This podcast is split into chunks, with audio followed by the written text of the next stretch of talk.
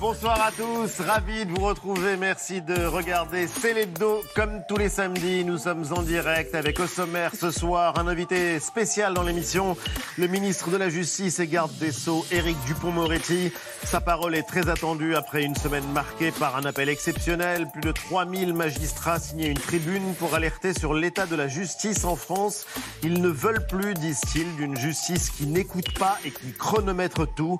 Une situation qui est au-delà de l'institution concerne tous les citoyens. Retour aussi évidemment avec Éric Dupont-Moretti sur la déflagration Nicolas Hulot, des témoignages glaçants de femmes qui l'accusent d'agression sexuelle. Hier, le parquet de Paris ouvrait une enquête préliminaire pour viol et agression sexuelle. Et avant même la diffusion d'envoyé spécial, Nicolas Hulot rejetait tout en bloc et il faisait cette annonce. Je quitte définitivement la vie publique, tout simplement parce que je suis écœuré. Et combien de questions Notre état de droit au défi de la libération de la parole des victimes, du tribunal médiatique, de la présomption d'innocence ou encore de la prescription. On abordera tous ces enjeux avec Éric Dupont-Moretti dans un instant. Cette semaine aussi, la France frappée par la cinquième vague de Covid et avant-hier, jeudi, le ministre de la Santé, Olivier Véran. Oui, la France connaît à son tour une cinquième vague. Oui, cette cinquième vague sera sans conteste plus forte, plus longue, que la quatrième vague survenue cet été. Comment faire face à cette cinquième vague et à la menace au danger du nouveau variant Omicron État des lieux et explication d'un des meilleurs spécialistes de la question. Il est médecin infectiologue. Le professeur Benjamin Davido nous rejoindra tout à l'heure. Et puis après 20h, la campagne présidentielle, comme vous ne l'avez encore jamais vu, racontée en BD par Johan Farr et Mathieu Sapin. Un traitement génial de l'actualité. Beaucoup d'humour pour décrire la vie politique sur fond de démagogie, de complotisme et de fake news. Rendez-vous avec Johan Farr et Mathieu Sapin. Et puis, restez avec nous puisque vous saurez comment le chat du rabbin a trouvé le numéro de téléphone de Dieu. Vous avez bien entendu, le numéro de téléphone de Dieu. C'est très sérieux. C'est l'hebdo, c'est en direct et c'est maintenant.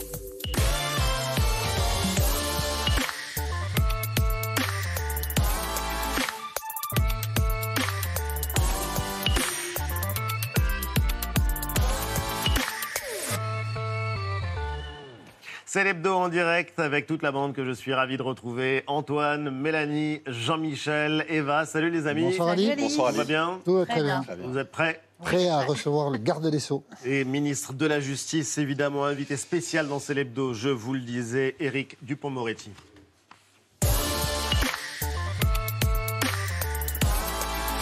Bonsoir, monsieur le ministre.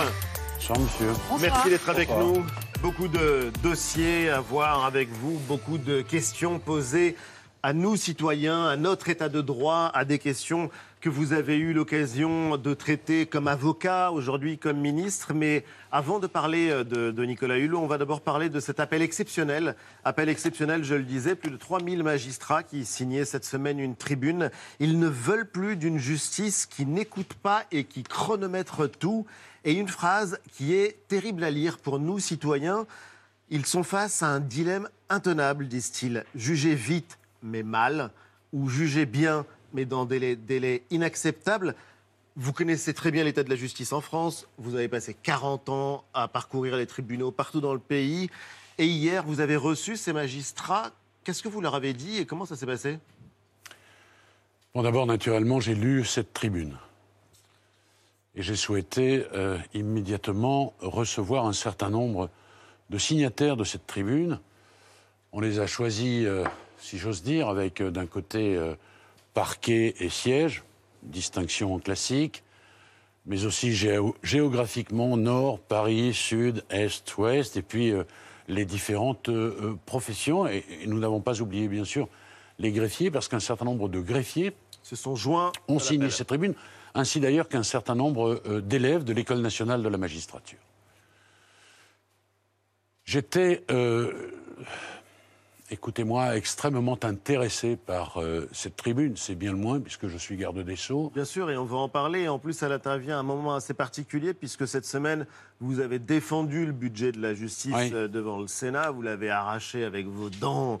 Euh, je vous cite, euh, un budget historique en hausse de 8%. C'est la première fois qu'on atteint ces niveaux-là, mais la France tarde à rattraper ses voisins européens. Est-ce que c'est assez pour répondre aux carences de la justice avant de rentrer dans les détails qui sont cités dans la tribune? Mais avant de rentrer dans les détails qui sont cités dans la tribune, je voudrais vous dire qu'elle est exceptionnelle, cette tribune. Parce que rarement la base, et, et le mot base n'est pas condescendant dans ma bouche, bien sûr, rarement la base s'exprime de cette façon. Juste. L'expression était juste. L'expression est juste, en tous les cas, elle est nécessaire et utile. Donc j'ai passé trois heures avec une trentaine de ces signataires et nous avons, sans tabou, évoqué toutes leurs préoccupations. Elles sont euh, d'ordre euh, divers. J'aimerais justement qu'on cite quelques exemples, Oui. que tout le monde comprenne de quoi il s'agit. Ils disent que très souvent, ils n'ont pas le temps d'écouter les couples qui se séparent Oui. et c'est des moments très durs. Un dossier de divorce doit être réglé en un quart d'heure. D'autres décrivent leur quotidien, des audiences qui s'enchaînent sans pause pendant plus de six heures pour juger plus d'une cinquantaine de dossiers à la chaîne. Parfois, pas même le temps de parler à des familles pour savoir comment assurer un suivi éducatif de leurs enfants. Voilà quelques-uns des exemples. Mais qu'est-ce que vous, vous leur avez répondu? D'abord, il y a effectivement, comme vous le dites, euh, des questions de, travail et donc évidemment d'organisation de leur travail. Il y a ensuite des questions budgétaires, évidemment, parce que le premier constat euh, qui était le mien, avant même d'être ministre, c'était naturellement le dénuement de la justice. Je dis naturellement parce que clochardisation. Clochardisation, c'est le mot qui a été utilisé par l'un de mes prédécesseurs, Jean-Jacques Urvoas. Urvoas. Oui. Et on a été euh, très longtemps avec des budgets, je ne sais pas si vous en reparlerez, de l'ordre de 1% d'augmentation. Ça signifie en réalité qu'ils étaient dévorés par l'inflation. Dans les 20 dernières années. Oui, on en est à 33% maintenant depuis le début de la mandature. Et naturellement, euh, l'effort doit être continué. C'est un début de réparation. Donc évidemment, on a échangé sur ces questions. Il y a aussi des questions de, de management. Et moi, je vais vous dire, euh, cette tribune, elle m'intéresse parce qu'elle est euh, une expression libre Bien sûr. totalement libre. Je pense qu'il n'y a pas d'instrumentalisation, ce sont des magistrats qui décident d'exprimer un mal-être et il faut naturellement que le ministre de la Justice les entende.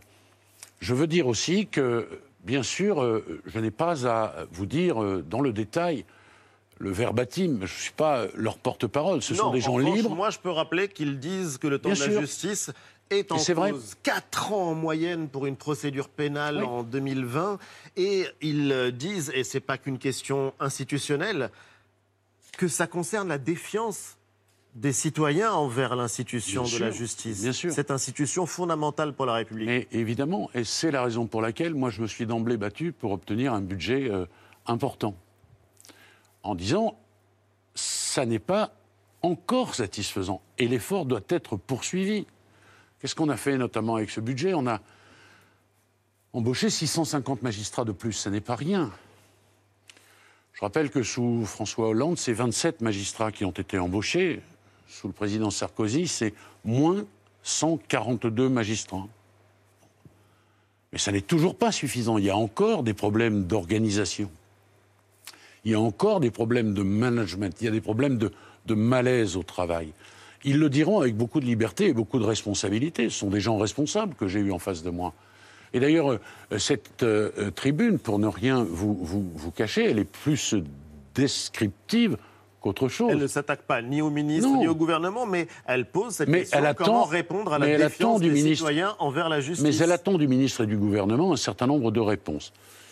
Alors, je veux également vous dire que j'ai euh, fait en sorte d'embaucher 2100 personnes en quelques mois, réparties de la façon suivante 1000 personnes, un peu plus de 1000 personnes pour le pénal et, et 1000 personnes pour le civil. C'est de nature à aider naturellement les juridictions qui sont en grande difficulté. Et puis, euh, il y a aussi euh, la difficulté pour les magistrats d'exprimer un certain nombre de choses. Alors, euh, dès lundi, je vais rencontrer ce que l'on appelle les conférences nationales, chefs de cour, chefs de juridiction, qui sont mes interlocuteurs euh, institutionnels. Oui. Et je vais évoquer avec eux cette question, parce qu'on est tous dans cette barque et il faut répondre à ces attentes.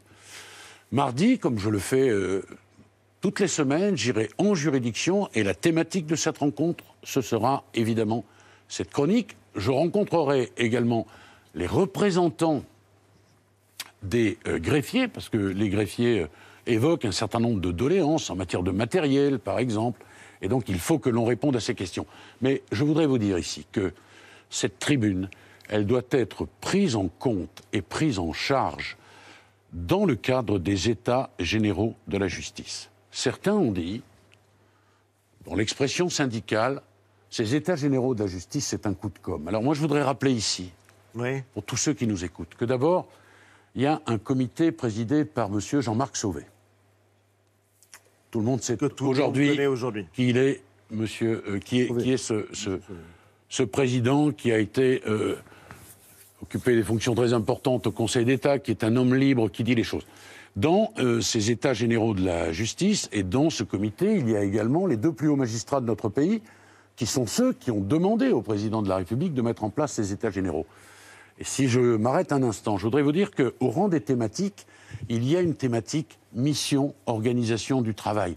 Et donc, les signataires, je souhaite qu'ils soient entendus. Je souhaite que l'on travaille sur leurs revendications et que, vous savez, il y a les problèmes. Et puis, quand on a entendu les problèmes, il faut aller au-delà et essayer de les régler. Il y a deux autres thématiques dont je veux vous parler. Simplification de la procédure civile, simplification de la procédure pénale. Ces trois ateliers thématiques, ils sont dirigés par trois magistrats qui savent de quoi on parle en ce moment. Donc tout faire pour rétablir la Oui, confiance. en simplifier la, procédure justice. civile, c'est décharger les magistrats de tâches dont ils ne peuvent plus. Et c'est également améliorer la situation des justiciables qui sont en attente d'une décision. Je voudrais vous faire une, une remarque. euh, vous en parce prie. que, en, en vous écoutant, je, crois, je trouve qu'on ne peut pas ne pas la faire. Vous parlez de magistrats libres, la base, ils sont responsables. Vous avez énuméré le- les personnes que vous rencontrerez à partir de la semaine prochaine. Et tout ce discours exclut les syndicats. Vous ne parlez pas du tout des syndicats, et je pense que quand vous dites que ces magistrats qui ont signé la tribune, tribune formidable, qui pose les problèmes de la justice, ils sont libres, c'est la base, c'est une critique des syndicats. est-ce que j'ai dit une contre-vérité? Je ne sais pas, une mais tribune. elle était induite dans votre discours. Ah, Je Non, voulais mais la- met les je voulais juste la faire apparaître. C'est-à-dire que les syndicats, dans le ministère que vous occupez, sont plus un problème qu'une veux- solution. Non, vous ne me ferez pas aller sur ces polémiques, monsieur Apathy. Je Là, dis qu'un certain On nombre le de... déduit de ce que Je vous dis, mais vous déduisez ce que vous voulez, je dis qu'un certain nombre de magistrats libres font une tribune rare, sans filtre, direct, C'est et ça. qui est une tribune descriptive. Je dis ensuite que mes interlocuteurs officiels sont les conférences nationales des chefs de cour et des chefs de juridiction. Je vais vous parler du budget deux secondes, je vais simplement vous dire que l'un des représentants de l'un des grands syndicats, lorsque je lui présente le budget, me dit ce sont des cacahuètes. L'année d'avant, il me dit ce sont des rustines. Alors, moi, je vais vous dire, des cacahuètes, monsieur Apathy, à 2 milliards d'euros, vous comprenez, ça fait de beaux apéritifs. Mais en revanche, ces magistrats qui sont rédacteurs de cette tribune, je veux engager avec eux un dialogue inédit, un dialogue direct, sans filtre, et je leur ai dit d'ailleurs que je les recevrai à nouveau. Nous avons, je vous le rappelle, passé trois, heures, heures ensemble, ensemble. à discuter de tous les problèmes, et vous pouvez le croire, sans tabou et sans faux semblant. Et ce qui est intéressant, c'est que c'est vrai que c'est une question qui nous concerne tous, euh, nous citoyens, et notre rapport euh, à cette institution fondamentale de la, de la République. Euh, maître, monsieur le ministre. Et maître Vous avez du mal, hein non, non, non, on finira par s'y habituer dans l'actualité de la semaine. Et là, pour le coup, il n'y a rien de drôle. Il y a eu évidemment cette enquête du magazine L'Envoyé spécial, diffusée sur France 2. Quatre ans d'investigation, des témoignages bouleversants de femmes qui racontent les agressions sexuelles dont elles disent avoir été victimes de la part de Nicolas Hulot. Je ne sais pas si vous avez vu le reportage, le documentaire, mais en tout cas, il pose beaucoup de questions sur l'état de droit qu'on voulait reprendre avec vous, Éric Dupond-Moretti. Oui, et moi c'est Mélanie Taravant. Non, je plaisante. Quatre euh, femmes qui dénoncent effectivement, dont tu parles, euh, Ali, des agressions sexuelles et qu'on voit dans ce, cette enquête hein, euh, qui a mis quatre ans à être menée par euh, envoyé spécial, Euh, des faits qui ont euh, eu lieu pour la plupart il y a plus de 30 ans, donc qui sont donc prescrits. Et Nicolas Hulot qui dénonce un tribunal médiatique avec une justice qui se reporte, qui se déplace sur les plateaux de télévision. En tout cas, c'est sa ligne de défense, une ligne de défense qu'il a adoptée avant même de voir, la diffusion de l'enquête. Et c'était mercredi, on l'écoute sur BFM TV. La justice et la vérité ne peuvent pas jaillir sur un plateau de télévision. Dans quel pays de- vit-on? On a, on a un état de droit. Tout ça ne peut pas se faire hors du code de procédure pénale. La justice ne se fait pas. Les journalistes ne sont pas des procureurs, ils ne avez sont pas raison. des juges. Qu'est-ce que c'est que ce monde? Au lieu d'être convoqué par la police, je suis convoqué par des journalistes transformés en procureur et en juge, ils font de m'expliquer ils font leur métier. avec un chantage, Ils on vous donnera métier. des éléments si vous acceptez de venir vous faire juger sur... Ok. Ça n'est pas un Ils jugement. font leur c'est une- métier, c'est de l'investigation. Ils font leur métier. En tout cas, euh, les avocats de Nicolas Hulot euh, ensuite lui emboîtent euh, le pas. Ils parlent de, de curé médiatique, de méthode de Far West, ce sont leurs, leurs mots. Réponse d'Élise Lucet euh, juste après, qui a supervisé l'enquête. Elle était sur le plateau de C'est à vous. Et pardonnez-moi, mais dire à des journalistes qui font simplement leur travail de recueil de témoignages, vérification euh, ensuite journalistique, euh, de recoupement, euh, ensuite de contradictoire, qui propose à M. Hulot une interview, qui propose à ses avocats le contradictoire et une interview. Si, si ça, c'est pas du journalisme, et si là, on nous accuse de faire un tribunal médiatique, je ne comprends pas. C'est pas un tribunal, ça s'appelle une enquête journalistique. C'est une enquête journalistique. On, on a un sens de la responsabilité extrêmement fort. Personne ne prend cette histoire à la légère. Personne. Qu'est-ce que vous pensez, euh, Éric Dupont-Moretti, de cette accusation de tribunal médiatique Parce que finalement, c'est aussi grâce au travail euh, d'envoyé spécial que euh, le parquet a décidé de rouvrir une enquête, on l'a appris hier, hein, une enquête pour euh, viol et agression sexuelle. Ce que je veux vous dire, madame, c'est que moi, je suis soulagé que le parquet de Paris ait décidé. Que je ne peux pas donner euh, de directive, d'ordre individuel au procureur, mais la procureure de Paris a décidé de euh, faire une enquête, et moi, ça me soulage, parce que les règles euh, judiciaires, voyez-vous, ne sont pas les règles médiatiques. Euh, Madame Lucet évoque euh, le contradictoire, je préfère le contradictoire judiciaire. Je préfère le secret de l'instruction et de l'enquête.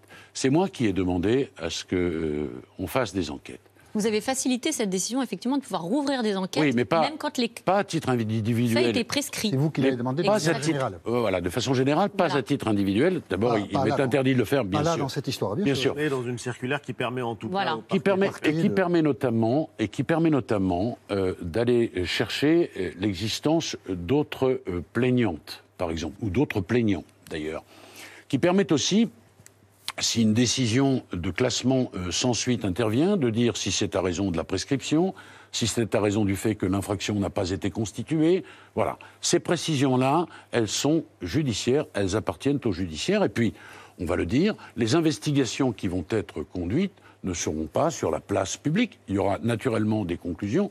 Le jour où le procureur de Paris, la procureure de Paris, car c'est une femme, euh, dira euh, ce qu'elle compte faire des éléments qu'elle a recueillis, elle l'exprimera. Et puis, euh, nous serons à ce moment-là. sur euh, si je vous ai répondu, tribunal médiatique, vous Je- partagez l'analyse et je vous ai dit que j'étais soulagé. Je pense que c'est clair. Tout à l'heure, vous avez interprété euh, mes mots.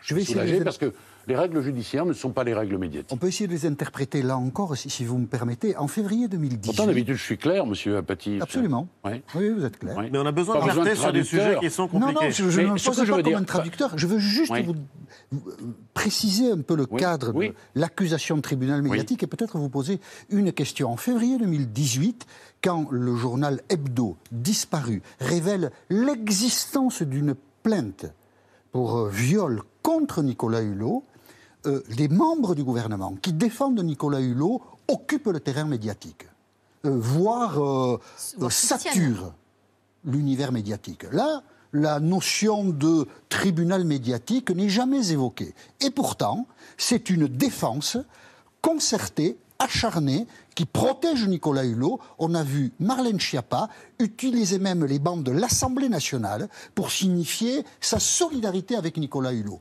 Alors même qu'une plainte, c'est un fait objectif, pour viol avait été déposée contre lui. À l'époque, il n'y a pas eu il n'y a D'enquête? pas eu d'ouverture euh, d'une information judiciaire pour régler ce problème. C'est donc sans doute quelque chose que l'on peut déplorer aujourd'hui, euh, Monsieur Alors, le ministre Moi, je ne vais pas faire de commentaires euh, sur euh, cette affaire. D'abord parce que la justice est saisie, vous voyez. Et donc, euh, lorsque la justice est saisie, c'est une Elle règle Vous d'ordre. n'avez pas le droit. Elle ne l'était pas en importe. 2018. Eh, Peu importe. Mais Sur les procédures, mais c'est on ne peut pas faire de commentaires. Et ce que je crois savoir, mais alors là, je m'exprime de façon tout à fait générale, c'est qu'à l'époque, euh, on n'avait pas le nom de la plaignante qui ne souhaitait pas euh, à la fois déposer plainte et qui ne souhaitait pas sortir de l'anonymat.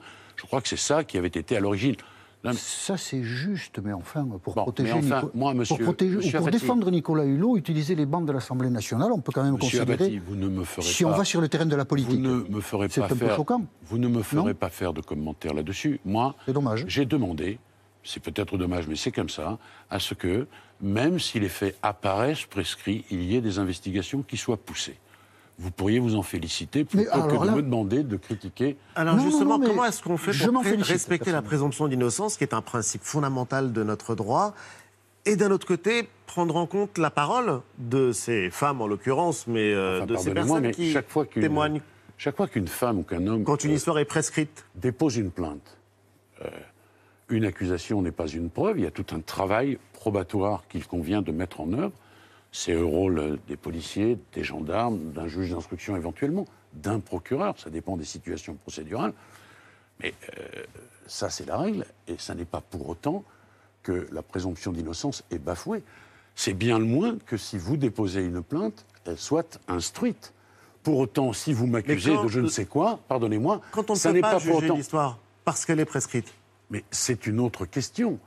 Vous me dites, au fond, que l'enquête ou l'instruction serait attentatoire à la présomption d'innocence. Pas du tout. Ah Dans non, pas ce crime particulier qui concerne les violences sexuelles, le mouvement MeToo nous a appris une chose. Aux femmes qui prennent la parole, parce que la prise de parole est très difficile dans ce crime particulier, il faut répondre on vous croit. Si on répond on vous croit à une femme qui accuse un homme, on porte atteinte à la présomption d'innocence de cet homme-là. Non, mais ça, ce sont des choses que l'on entend euh, dans les médias. Pardonnez-moi de vous dire que la justice. C'est le responsable Euh, politique que j'interpelle. je- je je vous réponds. Vous n'êtes pas que ministre Mais de la Justice, vous- vous êtes aussi un responsable politique, puis-je- monsieur, de la société. Monsieur je voudrais, je voudrais vous répondre. Bien sûr. La justice ne fonctionne pas comme ça. Je sais. La justice ne Non, dit pas qu'une plainte déposée signifie forcément que les faits qui sont dénoncés dans la plainte Je sais. sont exacts. Je sais. Et c'est ça toute la différence entre la justice médiatique, la justice de la rue, la justice sur les réseaux sociaux et la justice avec. et- Vous n'êtes pas que ministre peux- de la Justice, vous Mais êtes aussi un je- homme politique. Pardonnez-moi, mais qu'est-ce que vous voulez que je vous dise Que je, qu'on préfère. Analyse un fait de société. Est-ce qu'on dit aux femmes, aux femmes qui sont victimes de violences sexuelles, on vous croit Ou est-ce qu'on ne leur dit pas ça? Mais, monsieur, je vous dis, moi, que je suis garde des Sceaux, que la seule justice qui m'importe, euh, c'est celle que nous connaissons, avec un J majuscule, dont j'ai pour partie la responsabilité, qui connaît un certain nombre de règles, que notre euh, État de droit a mis des millénaires à élaborer, qu'il ne suffit pas d'accuser pour que les faits soient avérés, qu'il faut faire justement une enquête, et je préfère ça à la rumeur médiatique, Mais parfois, après parfois, parfois. Non, mais MeToo. Qu'est-ce que vous dites quand Non, vous parlez de rumeurs médiatiques Je, pense que l'on confond, je pense que l'on confond les choses. Écoutez, je vais essayer de m'expliquer. Je trouve que MeToo, et je l'ai dit lorsque j'étais avocat déjà, c'est important parce que ça a permis, comme vous l'avez très justement indiqué, de libérer des paroles qui ne se libéraient pas.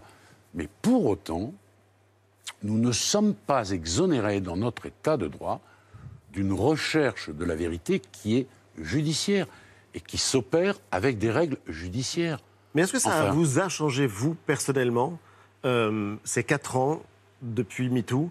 Ces quatre ans, est-ce que ça a changé votre point de vue, votre rapport au droit dans des histoires, dans des Mais affaires non, mais, mais non ce, que j'ai vu, c'est que parfois l'on va vite, médiatiquement on va vite, le temps médiatique n'est pas le temps judiciaire, Bien sûr. ce qui parfois pose problème d'ailleurs parce que l'opinion publique attend une réponse rapide et la justice doit prendre son temps. Vous voyez, on, on en revient euh, à ce que nous évoquions tout à l'heure. Oui. La justice a besoin de temps parce que parfois les affaires sont complexes, parce qu'il faut entendre les uns, les autres, croiser les paroles, enfin faire tout un travail. Mais vous, maître, euh, quand vous étiez avocat, je vous appelle maître parce que vous avez été régulièrement sur des plateaux pour euh, prendre la défense de certains de vos clients.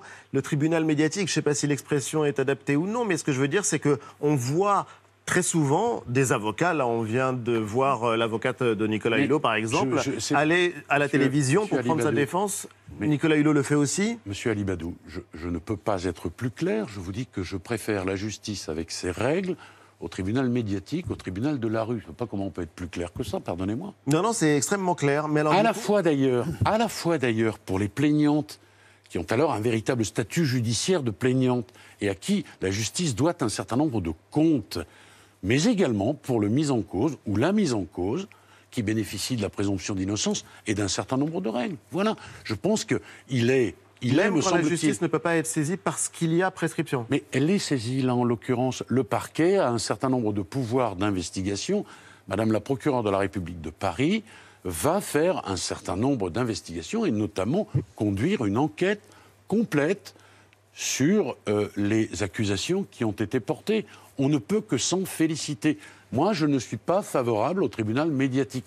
Et en cela, il n'y a aucune incohérence entre Ça ce que pas. j'ai pu dire et, et- et ce que j'ai dit, ce que j'ai pensé, ce que je pense. Ça n'existe pas le tribunal médiatique, juste pour dire. Les journalistes font leur travail et Ah non, ils ça essaient de. n'existe pas. Et ils- Non, le tribunal Et- médiatique, ça Ah n'existe bon, et pas. non. Dominique Baudis Ça n'existe pas le Ah tribunal bon médiatique. Et Dominique Baudis non, mais Dominique Baudis, il est dont l'honneur a été jeté aux chiens. Absolument. Pardonnez-moi. Et vous avez raison. Et Dominique Voilà. Baudis est venu s'expliquer sur un plateau de télévision Oui. pour dire que les accusations qui étaient portées contre lui étaient scandaleuses. Oui, Donc, et elles le ont tribunal continué, médiatique monsieur, n'existe pas. monsieur Apathy, elles ont continué.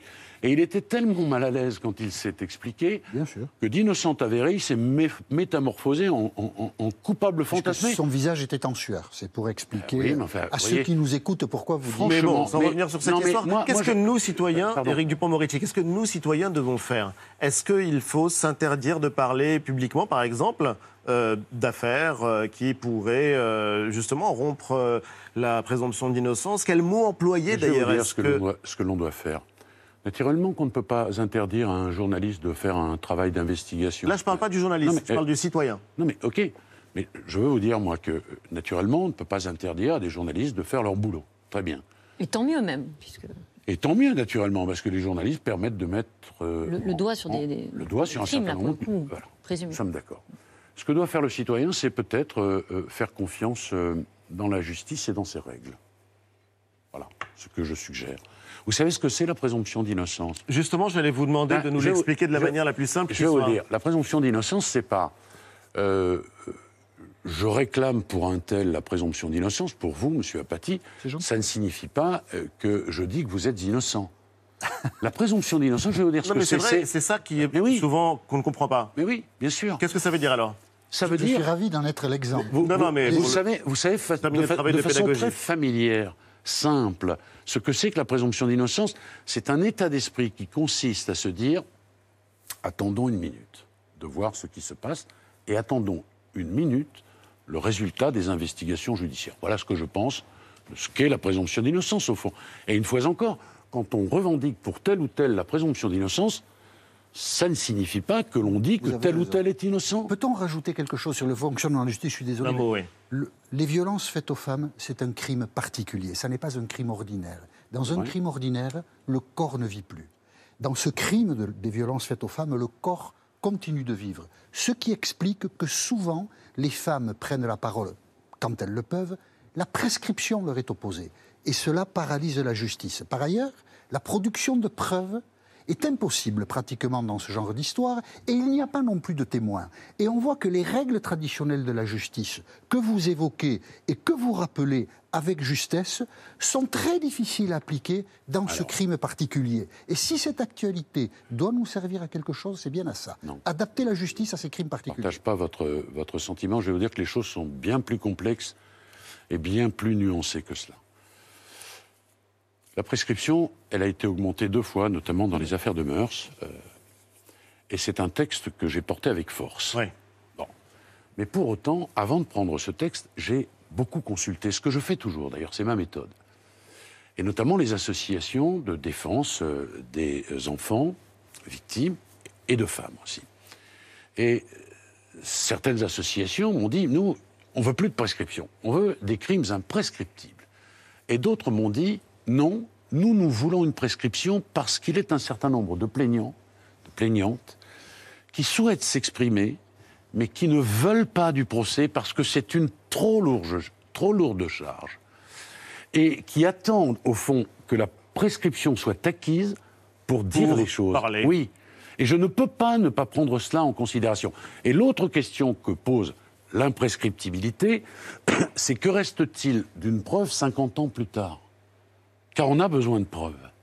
Voilà les difficultés. Donc, c'est un peu. Ce que vous dites n'est pas faux. Crime particulier quand même. Ce que vous dites, bien sûr, ce que vous dites n'est pas faux, mais ça mérite cette nuance et euh, cet ajout, me semble-t-il. Et c'est important de faire ce travail de pédagogie parce qu'on a l'impression parfois que les situations sont inextricables et qu'on ne Oui. sait plus Oui. euh, que faire de Oui. ces informations, de ce qui nous euh, tombe dessus euh, sans qu'on les Ce que vous demande. dites est vrai. Mais euh, Éric Dupont-Moretti, on voulait aussi euh, s'arrêter parce que l'actualité de la semaine a été marquée par une tragédie dans la Manche, euh, au large de Calais. Eva. Oui, c'était euh, mercredi. 27 personnes, des hommes, des femmes et des enfants qui sont morts noyés au large de Calais. Ils tentaient en fait de rejoindre euh, l'Angleterre sur un bateau de fortune. Le ministre de l'Intérieur, Gérald Darmanin, s'est rendu sur place avec un mot d'ordre. Je veux ici dire que les premiers responsables de cette euh, ignoble situation sont les passeurs, c'est-à-dire des criminels qui, euh, pour quelques milliers d'euros, euh, organisent des traites euh, d'êtres humains. C'est ces passeurs qu'il nous faut combattre. Plus de 1500 ont été euh, interpellés, arrêtés depuis le 1er janvier, et quatre passeurs aujourd'hui dont nous soupçonnons qu'ils peuvent être directement en lien avec ce passage euh, de cette embarcation de fortune ont été arrêtés. Et nous devons absolument lutter contre ces criminels comme on lutte contre les terroristes. Alors, évidemment, il y a cette question des passeurs, Éric Dupont-Moretti, mais il y a aussi celle de l'accueil des réfugiés sur notre sol. La France a déjà été condamnée hein, pour manquement euh, aux conditions d'accueil euh, de ces personnes, des personnes qui sont empêchées par ailleurs hein, de rejoindre la Grande-Bretagne. Qu'est-ce que vous ressentez, vous qui êtes euh, garant des valeurs de la République, quand vous entendez notamment des associations s'indigner contre une forme de harcèlement à l'égard des réfugiés, distribution alimentaire interdite, des tentes lacérées, des campements délogés par exemple? D'abord, madame, je voudrais vous dire qu'avant la diplomatie, la politique, euh, c'est un drame humain euh, incommensurable. enfin. Bien sûr. Je- je- j'ai vu euh, le pêcheur qui, qui- qui a croisé les, les corps, et notamment, et notamment les, les corps des enfants. Vous voyez, le porte-parole du Rassemblement national dit à propos des migrants qui sont euh, à la frontière polonaise, euh, qui peuvent mourir de froid. Moi, je ne peux pas me résoudre à ce qu'on laisse des migrants Ça, mourir de froid c'est ce qui se passe à qu'on les laisse mourir de froid ou qu'on les laisse mourir noyés. Donc euh, nous, faisons tout naturellement pour sauver ces vies, vous le savez. Ensuite, euh, il y a des discussions diplomatiques qui vont s'engager. Dès demain, d'ailleurs, euh, Gérald Darmanin va rencontrer un certain nombre de ses homologues. Les Anglais, semble-t-il, ne veulent pas participer à, à cette réunion. Et, sûr, ouais. et- et- et c'est bien le problème. Je vous rappelle quand même que le mot nous d'ordre... parlons de ce que font certains Je- membres des autorités en France, à savoir lacérer des tentes, à savoir euh, ne pas laisser enfin, l'aide alimentaire être Monsieur, distribuée. monsieur, monsieur Badou, je, je, je prie de m'excuser, mais je ne pense pas qu'il y ait un ordre gouvernemental pour lacérer des tentes et pour interdire que l'on distribue euh, euh, le strict minimum, voyez-vous. Mais c'est encore plus inquiétant. pas cela. Non, mais Comment est-ce possible, du coup? Monsieur, qu'il y ait eu un certain nombre de dysfonctionnements, je pense que le ministre de l'Intérieur, d'ailleurs, est intervenu euh, pour dire euh, ce qu'il en pensait et, et- et pour dire à ceux qui auraient commis euh, de tels actes ce qu'il convient de dire et les sanctions qui conviennent d'être prises. Enfin, pardon, on ne peut pas tout mélanger. Je Non, mais- mais ça fait Non. des mois que les Non, mais- associations sur place non, mais d'accord. documentent ces situations. D'accord, j'entends bien. J'entends bien. Mais moi, je veux vous dire que le gouvernement, naturellement, n'a aucune posture euh, hostile en ce sens que l'on permettrait, vous rendez compte, vous rendez compte de ce que l'on suggère, que l'on pourrait, comme ça, impunément, euh, lacérer des tentes et que même on encouragerait et qu'on ne distribuerait pas de- de- de- des vivres à ces migrants? Mais, l'accueil de ces réfugiés se pose quand même Mais euh, au quotidien. madame, hein. madame, naturellement qu'ils s'opposent. Il suffit de regarder les images. Ce sont des drames qui sont inexplicables. Mais Bien on sûr. peut pas, on ne peut pas les- accréditer l'idée que délibérément on souhaiterait au niveau gouvernemental. Oui. Euh, voilà, c'est- ces euh, choses, elles ne euh, peuvent pas être posées de cette façon. Pardon de le dire. Je le dis avec véhémence parce que je ne veux pas qu'il y ait un seul téléspectateur qui puisse ce soir penser une chose pareille. Non, non, c'était surtout, sur surtout la- l'accueil des réfugiés qu'on voulait vous interroger, bien évidemment. Parce que c'est euh, une situation euh, politique, on est en pleine campagne présidentielle. C'est vrai qu'il y a la question de l'immigration euh, qui est portée par de très nombreux candidats. Beaucoup d'entre eux veulent revenir sur le droit d'asile, d'autres sur le regroupement euh, familial. Ce sont des principes constitutionnels, mais la parole semble s'être totalement libérée sur le sujet. Qu'est-ce que vous leur répondez? Je leur réponds d'abord que l'état de droit, pour dire les choses très simplement, là encore, c'est quoi? C'est ce qui assure la liberté d'aller et venir, la liberté d'expression, la liberté de manifester, la liberté de revendiquer devant une juridiction des droits que l'on a. C'est ça l'état de droit. Ce qui distingue la civilisation de la barbarie, c'est la règle de droit. Et j'entends, euh, on va les dire, on va les, on va les nommer, euh, les ténors de la droite euh, républicaine, qui en réalité se comportent comme les leaders de l'extrême droite, qui tous les jours nous proposent des mesures anticonstitutionnelles et on réforme à tour de bras euh, euh, la Constitution, nous dit-on, et puis on va mettre, pardon de vous le dire, parce que tout ça, ça ne se fera jamais, la France au banc des nations. On remet en cause euh, la Convention européenne des droits de l'homme, toutes les conventions internationales. On nous explique qu'on va faire tout ça, mais si on fait ça, on est totalement isolé. Et il y a la punition, l'envie de punir encore plus sévèrement. C'est vrai qu'Antoine, euh, on voit dans la campagne des candidats se livrer à une vraie surenchère euh, sur euh, le terrain de la punition, en l'occurrence. Oui, la sécurité, la punition, les thèmes reviennent souvent dans, dans le débat. Vous le savez, Éric Dupont-Moretti, particulièrement à droite et à l'extrême droite. Les participants à la primaire des Républicains en parlent beaucoup, les dirigeants du Rassemblement national également, avec, vous allez l'entendre, des propositions plus sévères les unes que les autres. On parle beaucoup euh, des places de prison, mais il y a 23% de nos détenus qui sont euh, de nationalité étrangère. On veut faire de la place, on peut en faire dès demain matin en négociant des accords bilatéraux avec les pays. Parce qu'aujourd'hui, c'est les Français qui ont la double peine. Eh bien, moi, je dis il faut que le principe de précaution, désormais, profite à la société. Il faut une rétention administrative, il faut un Guantanamo à la française. Mais je souhaite que la majorité pénale soit à 15 ans. Tu touches à un uniforme de la République, le soir même, tu dors en prison. Il faut que les étrangers, quand ils sortent de prison, soient renvoyés chez eux.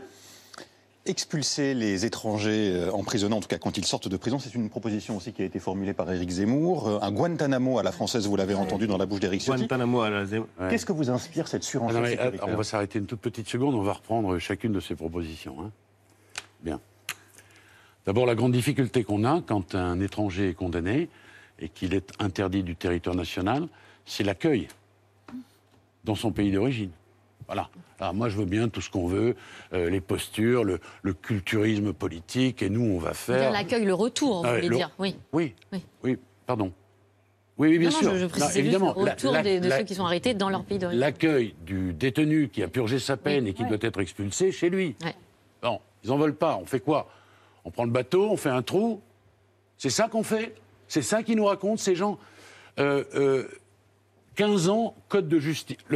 la justice des, des mineurs. 15 ans. Mais monsieur Bertrand, écoutez-moi, il oublie que ses copains députés, ses amis députés, sa famille a voté il y a quelques mois, pour ne pas dire quelques semaines, le code de justice pénale des mineurs. C'est-à-dire qu'on vous dit, on va réformer le droit des mineurs, ça a été fait, il ne le Il sait vient pas. fait. Ça pose quand même un problème. C'est un texte que la droite a voté. Bon, Euh, les peines automatiques, vous savez ce que c'est que les peines automatiques? Il y a des choses dont on n'a pas parlé tout à l'heure. On ne peut pas prendre tous ces Non mais il m'en reste deux, il m'en reste deux, je vais très que- vite. Oui. Vous savez ce que c'est? C'est la robotisation de la justice. C'est-à-dire un manque absolu de considération pour les juges.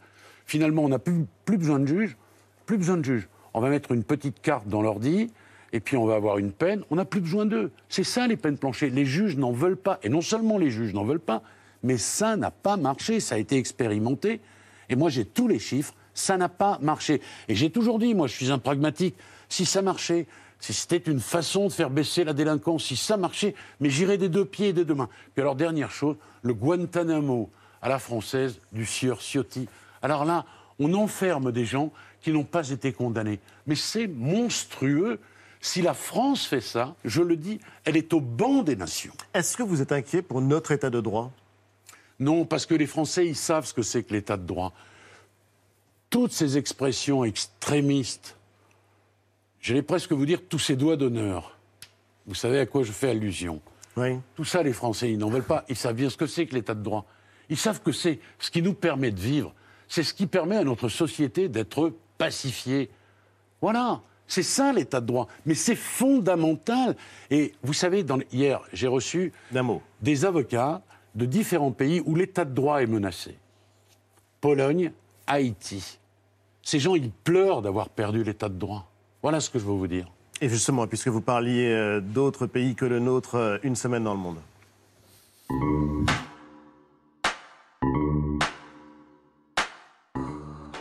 En Allemagne, après deux mois de négociations, la page Merkel est tournée avec une coalition inédite, impensable en France entre les socialistes, les écologistes et les libéraux. Retenez bien ce nom, Olaf Scholz, 63 ans, social-démocrate et nouveau chancelier de la République fédérale d'Allemagne. Die Ampel steht. SPD, Grüne und FDP haben sich in den Verhandlungen auf einen gemeinsamen Koalitionsvertrag verständigt und damit auf ein neues Regierungsbündnis. Le feu tricolore et un programme politique ambitieux sorti du charbon dès 2030, forte augmentation du salaire minimum, droit de vote à 16 ans et un symbole, la légalisation du cannabis. En République démocratique du Congo, révélation accablante pour le clan Kabila. Une enquête colossale menée par plusieurs médias et des ONG. Ils accusent l'ancien président Joseph Kabila et sa famille d'avoir détourné des montagnes de cash. 138 millions d'euros, nom de code de l'enquête Congo Hold Up. Une information judiciaire vient de s'ouvrir dans la capitale Kinshasa. Aux États-Unis, à New York, record aux enchères, une vente sans précédent, celle d'un des tout derniers exemplaires originaux de la Constitution américaine. Un document exceptionnel adjugé plus de 43 millions de dollars. L'acheteur, le milliardaire Kenneth Griffin, un texte fondateur pour les États-Unis. Il a traversé les siècles depuis 1787. Et cette phrase que connaissent tous les Américains, We, the people of the United States, nous, le peuple des États-Unis. Vous êtes euh, Éric Dupont-Moretti, garde des Sceaux, gardien de la Constitution. Ils n'ont qu'une Constitution, les Américains, depuis 1787. Nous en avons eu 15 depuis 1789. Et elle vous plaît, celle-ci, la dernière? Vous y êtes attaché? Ou est-ce qu'il faudrait en changer? Ah non, elle me plaît beaucoup. Alors, le garde des Sceaux est d'ailleurs celui qui garde les Sceaux, mais qui garde également la presse, qui permet de poser les Sceaux sur les modifications constitutionnelles et euh, lorsque la Constitution est modifiée, on emmène le- les, les responsables du patrimoine emmènent ce meuble qui est dans mon bureau à Versailles pour sceller la Constitution. Mais ça n'était pas euh, votre euh, question. Votre question, c'est elle me plaît cette Constitution de la l'aimez République? d'un Oui. mot Oui, vous Oui. l'aimez Oui.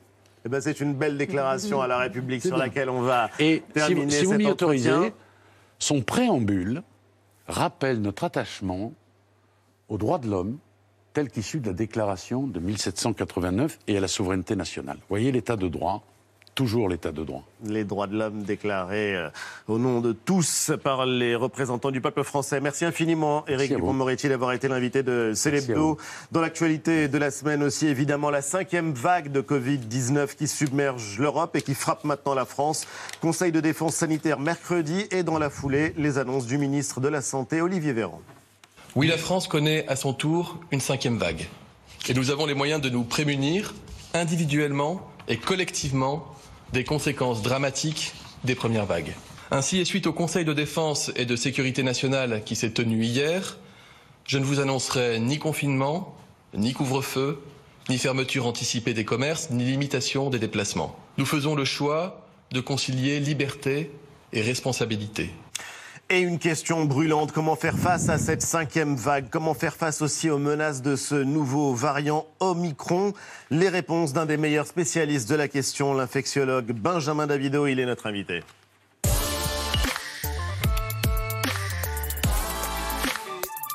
Benjamin Davido, on dit Omicron n'est pas Omicron, mais c'est un tout petit problème par rapport à ce que pose ce variant. Vous êtes infectiologue à l'hôpital Raymond Poincaré de, de Garches. Vous êtes en première ligne dans la lutte contre le Covid euh, depuis euh, les tout débuts. Les contaminations qui explosent euh, à nouveau. On va parler du nouveau variant, mais qu'est-ce que vous avez pensé de l'intervention d'Olivier Véran en annonçant cette série de non-mesures? Communication assez inédite du gouvernement. Vous voulez dire ce qui a été annoncé l'autre jour par rapport à l'élargissement de la vague de, de vaccination Exactement, il n'y aura pas de confinement, il n'y aura pas de tous. couvre-feu, il n'y aura pas de fermeture de commerce essentiel, etc. Je crois que ça avait vocation de rassurer les Français. Je crois qu'aujourd'hui, euh, on a la meilleure arme contre les restrictions qui est la vaccination. Faut-il encore pouvoir garder cette immunité? C'est l'objectif de cette vaccination de rappel pour booster l'immunité.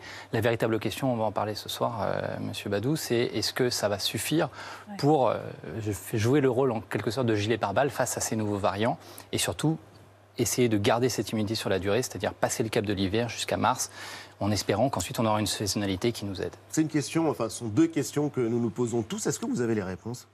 On n'a pas les réponses, alors encore moins par rapport aux variants Omicron, parce que c'est très récent, c'est une véritable question. C'est une question d'ailleurs que j'avais soulevée au tout début lors des différents variants, alpha, bêta, gamma, on ne va pas donner tous les noms. Oui, il n'y a que Antoine qui connaisse absolument tous les noms de l'efficacité déclinaison du SARS-CoV-2, comme euh, on l'appelle. L'efficacité, en fait, dans la durée face à ces différents vaccins, ce qu'on sait en réalité, c'est pas tellement surprenant que le vaccin euh, échappe au bout d'un certain temps, puisque notre propre immunité naturelle face aux différents coronavirus, qui sont des virus respiratoires saisonniers, hivernaux et printaniers, font qu'on peut se recontaminer. On a souvent le nez qui coule chaque hiver, chaque printemps, avec bien sûr une plénitude de virus différents. La véritable question, c'est est-ce qu'on ne va pas réussir par ce phénomène du Covid à quelque part avancer et décrypter un petit peu plus la médecine de la bobologie des virus De la bobologie? Oui, de tous les autres virus. Est-ce qu'on n'aura pas bientôt des vaccins ARN messagers pour traiter le rhinovirus, caricaturalement, qui est le, virus du rhume?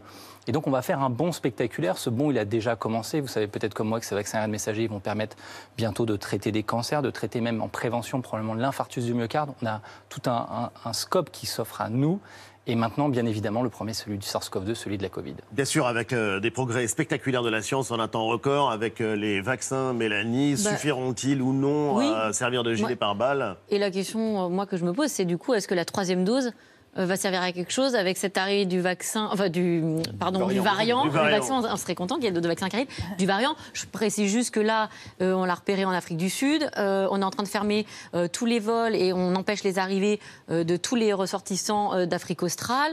Euh, L'Allemagne, le Royaume-Uni, la Belgique a déjà repéré euh, euh, ce variant. Est-ce que la troisième dose, euh, c'est déjà Alors, je vous une un scoop. Il y a probablement même des cas en France qui sont pour l'instant ignorés. Il y a, je crois, sans me tromper, deux Ah. cas qui viennent d'être découverts au Royaume-Uni.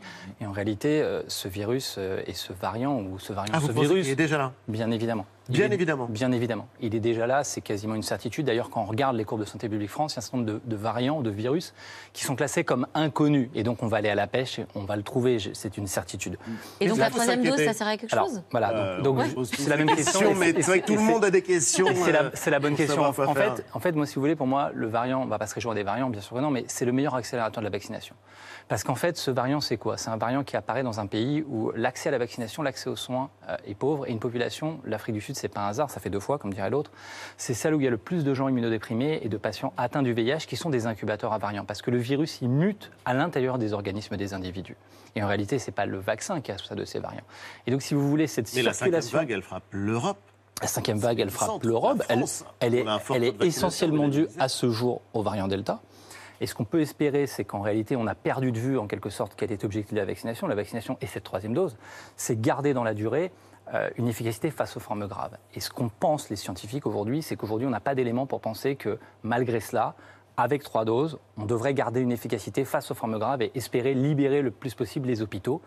Est-ce qu'à un moment donné, le Oui, scénario, parce qu'il ça y a sera une pression évidemment sur les hôpitaux. Bien euh, évidemment. Est-ce que vous connaissez, que vous et ressentez. qui existe aujourd'hui. Il faut rappeler que 8 malades sur 10 à l'hôpital ne sont pas vaccinés. Donc la première étape, c'est évidemment de se vacciner. Et ensuite, est-ce qu'à un moment donné, on arrivera à faire des atténuations du virus grâce à la vaccination, c'est-à-dire qu'on va se contaminer et qu'on n'aura pas de symptômes Ce que vous noterez, c'est que pour l'instant, tous les cas déclarés, aucun n'était des formes graves hospitalisées. Et que, à contrario, si c'était évident, on l'aurait vu, c'est-à-dire qu'on se serait aperçu que 8 malades sur 10 à l'hôpital ne répondaient pas aux exigences actuellement du variant Delta. Donc il va falloir surveiller tout ça, on va avoir la réponse dans les jours qui viennent, je l'espère. On nous a rappelé les gestes euh, barrières, évidemment. Et puis, Antoine, euh, il y a quelque chose euh, qui est dans la tête de tous les parents. C'est évidemment que faire avec les enfants? Mais bien déjà, euh, il y a un changement qui a été annoncé par le ministre de l'Éducation nationale, Jean-Michel Blanquer, jeudi dernier, la fin de la fermeture de classes primaires. Dès qu'un cas de Covid est détecté, Ah oui plus de fermeture systématique, euh, donc CM2. au grand soulagement euh, des parents, la place, à la place un dépistage systématique. Si un élève est positif, tous les autres, tous ceux de sa classe seront testés et ceux qui sont négatifs pourront continuer à suivre les cours en présentiel, une mesure qui doit entrer en vigueur dans le courant de la semaine prochaine. Autre possibilité pour atteindre euh, l'objectif qui est donc de, de garder un maximum de classes ouvertes, la vaccination, on en a parlé, la vaccination des enfants des 5-11 ans, elle a commencé déjà dans plusieurs pays, en Israël cette semaine, aux États-Unis euh, au début du mois. En France, si elle est bien mise en place, ce ne sera pas avant, disait Olivier Véran, le début de l'an prochain. Faut-il, euh, selon vous, Benjamin Davido, vacciner les enfants rapidement? Alors rapidement, je ne crois pas. D'abord parce que maintenant, si on a cette question d'Omicron, si on ne sait pas répondre, ça va être compliqué parce qu'on sait que si on commence demain, admettons, euh, il faudra faire une dose, voire deux doses, voire trois. Et qu'en réalité, la vraie question qu'on se pose tous autour de cette table, c'est est-ce que début janvier, on aura un nouveau vaccin basé sur Omicron? Et on sait déjà que euh, Stéphane Bancel de Moderna a déjà annoncé qu'il y travaillait et ils avaient déjà un projet pour l'automne prochain de recombiner tous ces vaccins, y compris avec celui de la grippe. Donc en fait, on est dans une zone euh, ou dans un balotage de questionnement défavorable ou favorable, ça dépend de quel point de vue on se place, qui fait qu'aujourd'hui, je pense que la vaccination des enfants ne doit pas être euh, notre priorité. Pourquoi? Parce que la priorité, c'est de protéger les individus les plus fragiles qui peuvent se retrouver à l'hôpital. Moi, je rappelle que la quatrième dans mon hôpital, l'hôpital Raymond Poincaré à Garches, la moyenne d'âge c'était 44 ans, c'est extrêmement jeune, et qu'il faut donc qu'on accélère sur ce rappel vaccinal pour se protéger les uns les autres. Et ensuite, une fois qu'on C'est aura les si réponses, important la troisième dose alors qu'on ne sait pas si elle est véritablement efficace euh, contre. Bah, euh, ça reste de toute façon très important. Admettons, admettons, admettons que dans un mois et demi, le variant Omicron euh, devienne majoritaire. Eh bien, pendant un, mois et, pendant un mois et demi, tous les patients qui vont arriver à l'hôpital seront protégés parce que le variant Delta, aujourd'hui, c'est la règle et le vaccin marche extrêmement bien. Je rappellerai que cette troisième dose de boost, elle divise par 10 la probabilité de se contaminer avec le variant Delta et divise par 20 la probabilité de se retrouver à l'hôpital. C'est spectaculaire. Et gageons que ça dure dans le temps avec les autres variants. Est-ce qu'on s'est relâché? C'est une Eh question oui, qu'on voulait vous poser. C'est la Eva. question, est-ce qu'on n'a pas un peu oublié les gestes barrières qu'on a cessé de, de répéter? Euh, Le gouvernement et même le président, regardez ces images, oublient les fondamentaux. hein, euh, on a vu des serrages de mains, des embrassades, des accolades. Euh, Entre-temps, en plus, on apprend que Jean Castex euh, est positif. Est-ce que, qu'est-ce que ça vous inspire, ces images? Est-ce qu'il faut refaire de la pédagogie, re-rappeler ce qu'il faut... euh, On ce que sont les gestes barrières nightclub. Alors, d'abord, il faut rappeler qu'il y a une étude récente du BMJ qui a montré que le masque était efficace à 53% sur la transmission. C'est-à-dire que je crois qu'il ne faut pas opposer ni le masque au, va- au vaccin, Mhm. euh, ni euh, le vaccin aux médicaments et aux traitements. En réalité, c'est l'association des différentes mesures qui permettent de contrôler la circulation du virus. On pourrait noter que c'est probablement des espaces qui sont mal aérés et surtout ce qui manque dans ces vidéos, ce qui me choque, c'est l'absence d'aération. La réalité, c'est que Oui. moi, j'ai toujours plaidé sur le fait qu'il faut les garder le masque en intérieur. Pourquoi? Parce que passe sanitaire ou non, on sait qu'il y a une circulation importante du virus parce que les atmosphères sont confinées à l'image de l'aération et du fait qu'on vit beaucoup plus en intérieur en hiver. Il fait nuit à 17h30, ça échappera à personne. Et donc en réalité, on était dans une période où il aurait fallu probablement faire preuve d'exemplarité. Et la réalité, ce qui se passe, c'est que les images montrent que le Premier ministre, et comme tous les concitoyens, n'est pas invulnérable face au virus. Et qu'il comme les fêtards, mais en l'occurrence, euh, je le dis en souriant, mais vous n'êtes pas futurologue. Si on respecte tous ces gestes, euh, est-ce que vous pensez qu'on pourra fêter Noël, par exemple? En Bah, famille, à plusieurs Bah, chacun chez, ah, voilà, oui. Bah, Chacun, oui. chacun chez soi. Non, non, non, mais là, je Moi- pense. moi, euh, moi, je, moi, je pense que. Noël, Noël, euh, Noël, ça posera pas de problème parce que euh, oui, c'est une réunion de famille. Ce qu'il faudra, est-ce, qu'on, est-ce que d'ici là, on aura les, les mesures où on va nous dire il faut une bulle sanitaire, il faut respecter moins de 10 personnes, etc. Je crois que chacun fera comme il peut et au mieux. Et surtout, la meilleure façon de passer Noël en famille, c'est de passer Noël entre vaccinés parce qu'on sait que statistiquement, tant bien même, il y aura une circulation du virus autour de la table et qu'il y a des contaminations. Ils seront majoritairement asymptomatiques. Une étude très intéressante aux États-Unis a montré chez des gens qui consultaient aux urgences, pas du tout pour la Covid, pour une entorse de cheville, un bobo, tout ce que vous voulez, que parmi tous les gens qui étaient vaccinés, qui avaient émargé, 50% étaient asymptomatiques. On les disait, vous êtes contaminés, ils n'étaient même pas au courant. Et c'est la, partie visible de l'iceberg. C'est-à-dire qu'il y a probablement beaucoup plus de vaccinés qui n'ont pas de symptômes. On peut presque s'en réjouir. Ça veut dire qu'à partir du moment où on est tous protégés les uns les autres, ça devient comme la rougeole. Je peux vous demander, est-ce que vous êtes Oui. vacciné contre la rougeole? Est-ce que vous avez la rougeole? Il faut faire une PCR. Et donc, je- sans dire qu'il faut se rassurer encore une fois des variants, je crois que c'est l'histoire naturelle des choses et qu'il ne faut pas s'inquiéter. Pour le moment, on n'a pas les éléments suffisants. Mais on aime cette phrase. Il ne faut Ouais, pas s'inquiéter. rassurant. C'est rassurant de terminer sur une touche d'espoir et d'optimisme, surtout venant de vous qui connaissez euh, si bien le sujet. Merci infiniment, Benjamin Davido, d'avoir été notre invité. Bon courage à vous et à vos équipes euh, à Garches. C'est l'hebdo continue juste après la pub avec la campagne présidentielle racontée en BD par deux artistes qu'on adore, Mathieu Sapin et Johan Sfar. Et c'est encore plus dingue Que dingue. que dingue. Et vous savez de quoi vous parlez, Jean-Michel. À tout de suite.